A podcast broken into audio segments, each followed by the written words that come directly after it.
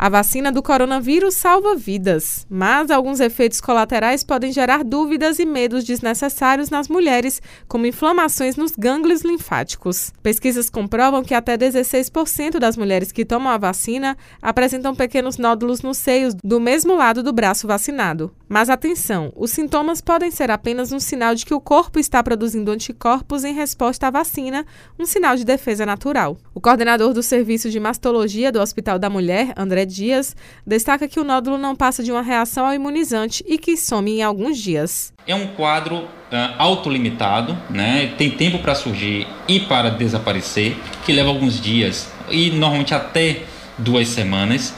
Não precisa ficar desesperada, não precisa ficar ansiosa com relação ao câncer de mama. Normalmente alguns dias uh, esse quadro ele remitirá, ele desaparecerá. A mamografia é o exame mais comum para rastreamento de nódulos, mas se o procedimento não for solicitado com urgência pelo médico, a indicação é aguardar até duas semanas para que as reações não sejam confundidas com tumores malignos. A empregada doméstica, Ângela dos Santos, conta que não sabia da possibilidade desses efeitos e que o alerta foi bom para não tomar sustos desnecessários. Realmente eu não sabia, né, que algumas vacinas trazem esse efeito e é bom esclarecer para algumas mulheres para ela não ficar preocupada achando que pode ser outra doença. Para evitar dúvidas, especialistas recomendam o exame de mama antes das mulheres receberem a vacina ou até duas semanas após a imunização. O mastologista André Dias ressalta que a vacina não aumenta a chance do câncer de mama. A vacina é algo extremamente importante né, para a nossa população,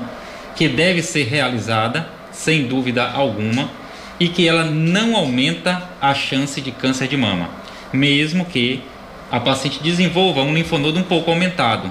É apenas uma reação inflamatória. Raíssa Novaes para Educadora FM.